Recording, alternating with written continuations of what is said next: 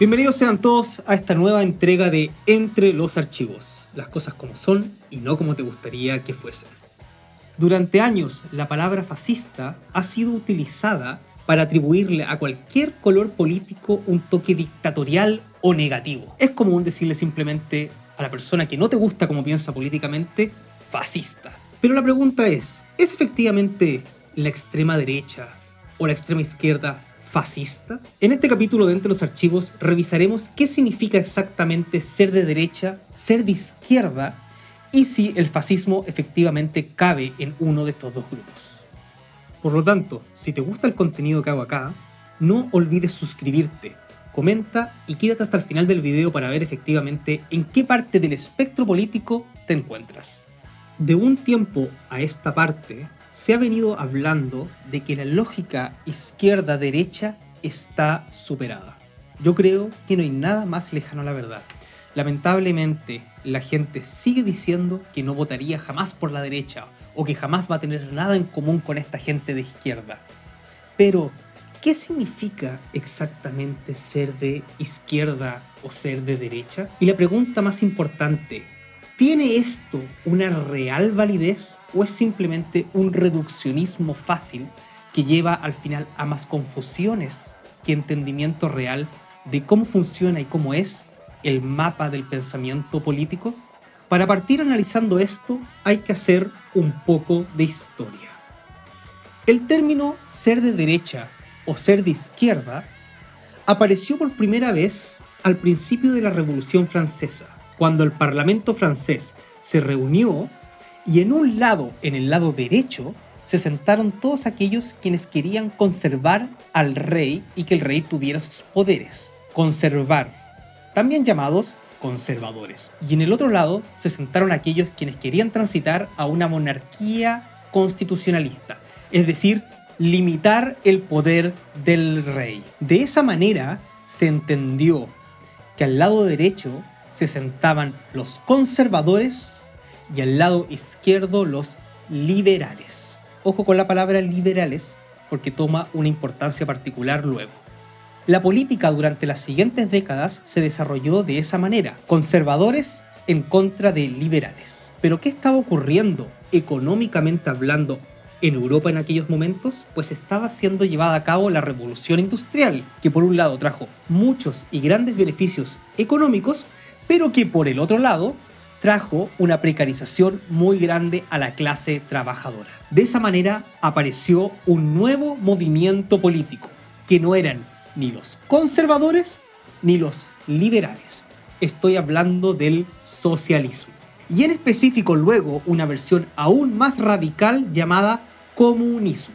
Durante la aparición del socialismo teórico y luego el comunismo en el manifiesto comunista de Karl Marx, a grandes rasgos se dijo que tanto el conservadurismo como el liberalismo era todo parte del mismo saco, de las clases opresoras, y que por lo tanto todo eso debía ser considerado la derecha. Es decir, a partir de ese momento apareció un movimiento que movió el espectro tan hacia la izquierda que quienes estaban antes a la izquierda, es decir, los liberales, empezaron a estar a la derecha. Ojo con la palabra liberales, yo les dije, porque liberales abogan por la libertad económica. Así es, la economía liberal. Hoy en día todos la entendemos como algo de derecha.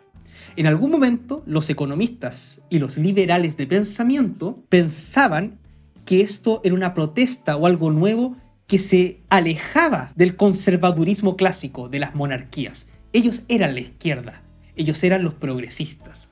Pero cuando apareció el socialismo real, movió todo esto hacia la derecha. Y hoy en día la línea divisoria deja al liberalismo a la derecha.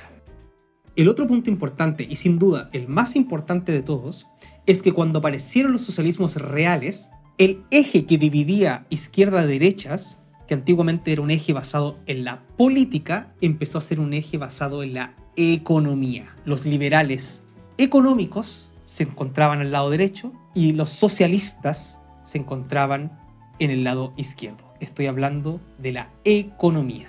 Pasó el tiempo, llegamos al siglo XX y las dos grandes fuerzas que luchaban por el control del mundo y la imposición de su ideología eran las democracias liberales y el comunismo soviético. Estoy hablando antes de la Segunda Guerra Mundial. Ambas llevaron a grandes crisis económicas. Por un lado, toda la opresión y las hambrunas causadas por el socialismo real, es decir, por el comunismo dentro de la Unión Soviética, y por otro lado, la crisis del año 29, que fue una de las más grandes crisis que afectó al capitalismo liberal y que por lo tanto también llevó a mucha pobreza y hambruna. Y es ahí donde aparece una tercera opción. Hablo del fascismo. El fascismo en esa época fue una tercera opción completamente diferente, nacionalista y que en sus bases alegaba y criticaba tanto en contra del comunismo como en contra de la economía de libre mercado. Es decir, a grandes rasgos, el fascismo es tan diferente del comunismo como lo es de la economía de libre mercado. Tanto es así que esto terminó en una guerra, en una guerra mundial, es efectivo. El comunismo se fue a la guerra en contra del fascismo, del nazismo estoy hablando en este caso, tanto como los países de Occidente fueron a la guerra para luchar unos contra otros. Cuando fue derrotado finalmente el fascismo, estoy hablando en especial del nazismo, que fue la forma fascista que más se impuso y que hoy en día todos tenemos en la memoria, quedó en el inconsciente colectivo que esto, el fascismo, era el peor de los males. Y por lo tanto, cualquier sistema político que se degradara nos podría llevar a lo más malo que habíamos vivido, el fascismo. Por lo tanto, una serie de teóricos de izquierda dijo que si el capitalismo evolucionaba, tarde o temprano se iba a degradar hacia el fascismo y viceversa. Y por lo tanto, hoy en día es muy común escuchar a cualquier persona cuando se habla o se insulta a alguien de derecha decirle fascista siendo que normalmente no tiene nada que ver. Y eso es lo que vamos a ver ahora, utilizando una serie de modelos, así es, nos vamos a meter en el mundo de las matemáticas y el análisis multidimensional, vamos a descubrir finalmente efectivamente qué tanto tienen en común los movimientos de izquierda, los de derecha, con el fascismo. Ser de izquierda o ser de derecha es un reduccionismo, un facilismo que más bien lleva a confusiones que a aciertos. Si efectivamente uno hiciera un análisis basado en una dimensión, en una variable, una persona podría estar a la izquierda o a la derecha. Si extendemos una línea en base a una variable, mientras más a la derecha de esta línea te encuentres, más de derecha serás, y mientras más a la izquierda de esta línea te encuentres, más de izquierda serás. Y como dijimos, normalmente se entiende la variable ser derecha o izquierda en base al pensamiento económico. ¿Qué tan libre mercado soy, por la derecha, o qué tan amigo de las economías centralmente planificadas soy, por la izquierda? Pero, lamentablemente, la vida no tiene solamente una variable, tiene muchas. ¿Cuántas? Pues cercano a infinitas. Y es ahí donde el mapa político se complejiza, y se complejiza cada vez más. Existe un segundo nivel de análisis, que de seguro lo conocen, que es utilizar un cuadro en base a dos variables. Por un lado, hacia la derecha la libertad económica y por otro lado hacia la izquierda las economías centralmente planificadas, pero también hacia arriba el nivel de autoritarismo de un país y hacia abajo la libertad del país. De esa manera, ya no hay simplemente una línea por la cual uno puede transitar, sino que es un cuadro, un plano en dos dimensiones en la cual se dan cuatro grandes segmentos todos los sistemas políticos conocidos se pueden situar dentro de este gráfico, situándose más a la derecha o más a la izquierda, que tanto estén a favor del libre mercado o de las economías centralmente planificadas, y más arriba o más abajo, tomando en cuenta qué tan autoritarios sean o qué tan liberales sean. Incluso el fascismo podría ubicarse dentro de uno de estos cuadrantes. Este plano ya nos entrega un mapa bastante más complejo, pero aún así sigue estando basado solamente en dos variables. ¿Y cuántas hay? Dijimos pues muchas, infinitas. Y incluso me atrevería yo a decir, hay algunas variables que son más importantes que el manejo económico. El mapa que acabamos de ver es muy fácil de ver visualmente y por eso se utiliza mucho como modelo.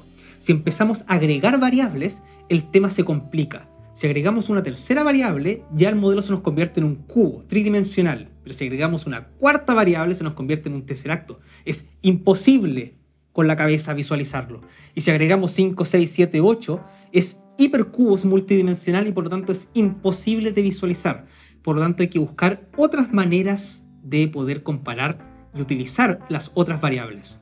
Para poder analizar los diferentes sistemas políticos utilizando todas o por lo menos varias de sus variables, es necesario hacer un análisis más complejo.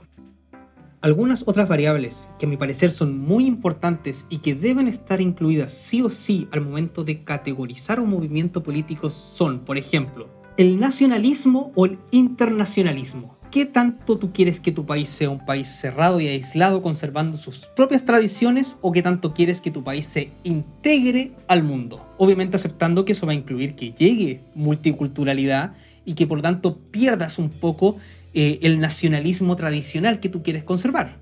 Llegan las corporaciones, llega el McDonald's, llegan todas esas cosas que no queremos que nos arruinen nuestra cultura.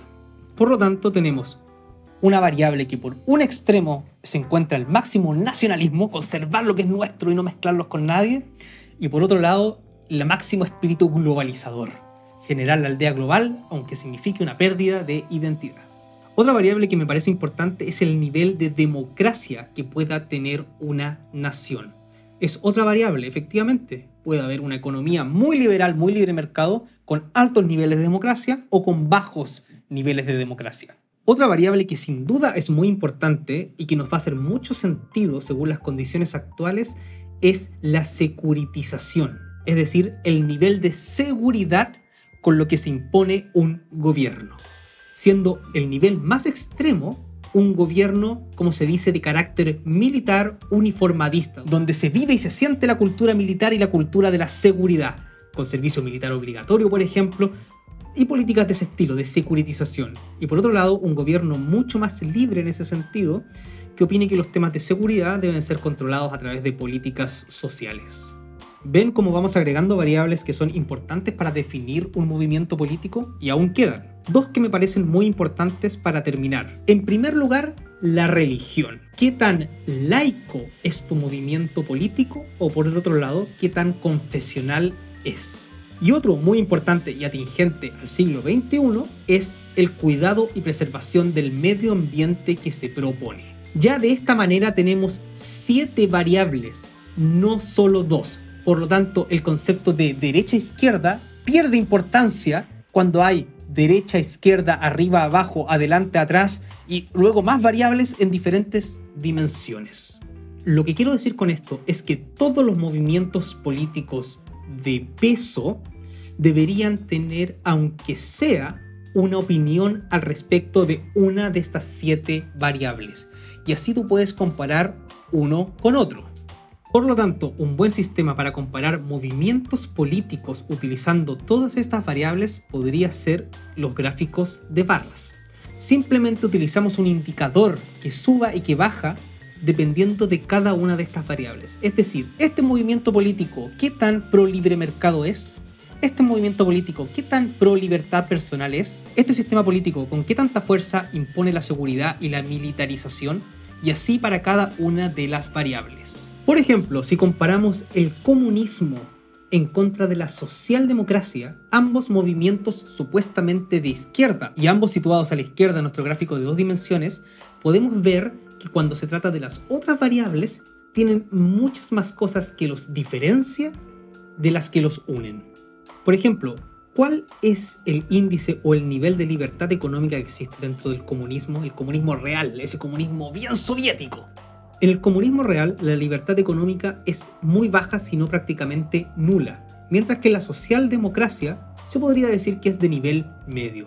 Se permite el emprendimiento, se permite el libre comercio, se incluso permite las grandes corporaciones, pero reguladas. Respecto a las libertades sociales y personales, acá cambia realmente mucho, mientras que en el comunismo normalmente no se permite ningún tipo de libertad personal ni política, la socialdemocracia es conocida internacionalmente por ser uno de los movimientos más liberales para las personas, es decir, que está permitido prácticamente todo en el plano personal, los derechos del cuerpo y otras variables que incluyen a la vida de cada ser humano.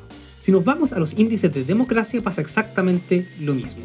Es conocido que el comunismo no se caracteriza exactamente por tener altos índices de democracia. De hecho, prácticamente en todos los partidos comunistas donde existe el comunismo, nuevamente ese comunismo real, bien soviético, el único partido político que puede existir es el Partido Comunista, o sea, de democracia nada. Mientras que en los países socialdemócratas está permitido prácticamente cualquier tipo de expresión política. Prácticamente, porque algunas expresiones de odio a veces están reguladas.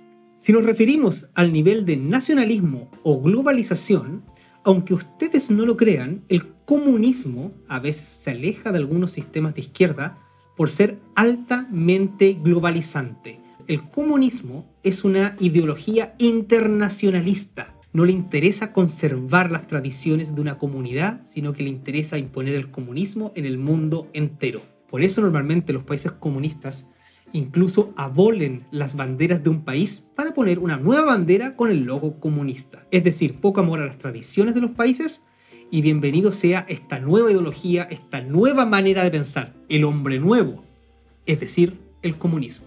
Respecto a la seguridad, sí, definitivamente los gobiernos comunistas son más militarizados y más opresores que los socialdemócratas. Respecto a la religión, ambos comparten de que promueven el Estado laico, obviamente el comunismo un poco más porque abole las religiones mientras que la socialdemocracia no las promueve, pero las permite. Y respecto a la ecología y el cuidado del medio ambiente, saquen sus propias conclusiones. Lo único que puedo decir que la socialdemocracia, aunque promueve, promueve el cuidado del medio ambiente, también promueve, por otro lado, la aparición de la industria y se la juega buscando un sano equilibrio. Por otro lado, vamos a la derecha. También en la derecha existen varios tipos de derecha, porque simplemente definimos como alguien de derecha alguien que estaba a favor del libre mercado. Pero las otras variables pueden cambiar y diferenciar a los grupos que están dentro de la misma derecha.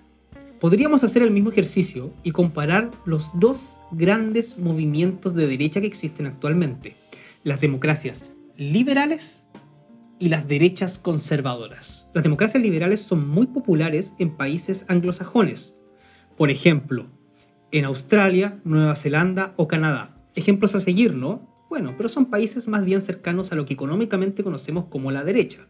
Y las derechas conservadoras son muy populares en Latinoamérica, en especial por la influencia del catolicismo. Ya tenemos un factor importante, qué tan religioso es el movimiento. Si comparamos la primera variable, nos damos cuenta que efectivamente ambos movimientos son pro libre mercado. Aunque yo diría que las democracias liberales un poco menos, porque a pesar de que promueven el libre mercado, este está, aunque sea un poco regulado, alejándose del anarcocapitalismo, que es el movimiento que trata de, por ningún motivo, regular nada del mercado. Respecto a las libertades personales, ahí es donde los movimientos conservadores se alejan brutalmente de los movimientos liberales, tal como estuvieron alejados en un principio. Recuérdense que hace dos siglos atrás, liberales y conservadores eran polos opuestos, pues sigue siendo lo mismo. Los liberales creen firmemente en la libertad personal, mientras que los conservadores tratan de imponer una noción más o menos generalizada de ciertos valores que deben ser impuestos a la sociedad, normalmente ligados a la religión. Respecto a los niveles de democracia, las democracias liberales sí son bastante democráticas y pluralistas. Se permite todo tipo de expresión política y cualquier tipo en general de discurso a través de medios, no hay censura, por lo tanto sí, son sistemas democráticos. Mientras que podríamos clasificar que el nivel de democracia en las derechas conservadoras es de nivel medio. Tampoco son sistemas antidemocráticos, pero sí la democracia es menor. Donde sí estos dos sistemas se empiezan a diferenciar mucho es en el nivel de nacionalismo. Mientras que es conocido que las derechas conservadoras son bastante nacionalistas, muy amantes de toda la mitología patria y bastantes pro-militar, por así decirlo, nacionalistas, las derechas liberales son la antípoda de esto y son lo más globalista que puede existir. Respecto a los niveles de seguridad que proponen, también es conocido que las derechas conservadoras son muy pro sistema militarizado, por lo tanto la securitización es muy alta.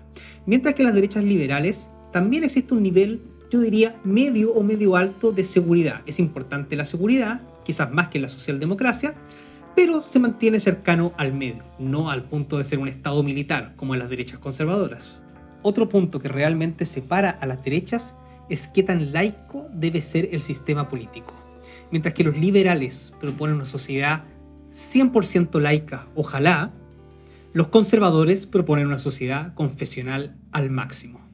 Y respecto a la ecología, se podría decir que ambos movimientos tienen ideas medianamente similares. Porque nada niega que la derecha más extrema quiera cuidar en algo el medio ambiente, al igual que la derecha liberal, pero siempre están a favor de la industria. Una vez que aprendimos a entender estos gráficos, podemos comparar todos los sistemas que existen unos contra otros. Y de esa manera nos damos cuenta que la democracia liberal tiene mucho más en común con la socialdemocracia que con la derecha conservadora. ¿Dónde se unen? Pues en el centro, efectivamente. Uno sería centro izquierda y uno sería centro derecha. Pero tienen más en común. Tanto la socialdemocracia tiene muy poco en común con el comunismo o con cualquier otro sistema extremo de izquierda, podría ser el maoísmo, el trotskismo o cualquier otro sistema extremo de izquierda, como las democracias liberales tienen de diferente con las derechas conservadoras. Pero estos cuatro sistemas que acabamos de ver, que correspondería cada uno a uno de los cuadrantes del primer gráfico, no son los únicos sistemas políticos que existen. Por ejemplo, y a simple vista, podemos ver cómo es la configuración del islamismo, un sistema político propuesto en especial por el Estado Islámico que gira en torno principalmente a la religión, y por lo tanto el índice de religión es el más alto. Como podemos ver, en este sistema lo máximo es la religión y la seguridad, es decir, que se imponga esta religión, y lo mínimo es la libertad de expresión, las libertades personales, incluso económicas. Otro sistema político importante es el indigenismo. En el indigenismo, yo diría que el factor más importante son el nacionalismo, sí, aunque ustedes no lo crean, y el ecologismo. Es decir, conservar tradiciones antiguas y conservar el medio ambiente. Eso es, al final de cuentas, lo que define al indigenismo. Sería muy raro ver un sistema indigenista ultra conectado con la globalización, vestidos con ropa otaku y cosas así, ¿no? Bueno, y para terminar, vamos a la parte que todos queremos saber. ¿Cómo es la configuración del fascismo? Y qué tiene en común con nuestra manera de pensar. A grandes rasgos, las características que definen al fascismo son, por un lado, una alta securitización, es decir, que todo gira en torno al mundo militar y a la seguridad, al orden y al control, y por otro lado, su economía socialista. Así es, el fascismo es la mezcla de esas dos cosas, una economía socialista mezclada con altos niveles de militarización. Pero como dijimos, no podemos analizar un sistema político en base a solamente dos variables. Por lo tanto, podríamos ver la configuración exacta de cada uno de los valores del fascismo. Por un lado, dijimos que promovían una economía más bien de origen socialista. Claro, los nazis, por ejemplo, los fascistas, eran enemigos furibundos de los capitalistas del libre mercado y por lo tanto promovían una economía centralmente planificada no del todo, porque también eran enemigos del comunismo, sino que a su propio estilo, pero socialista al fin y al cabo.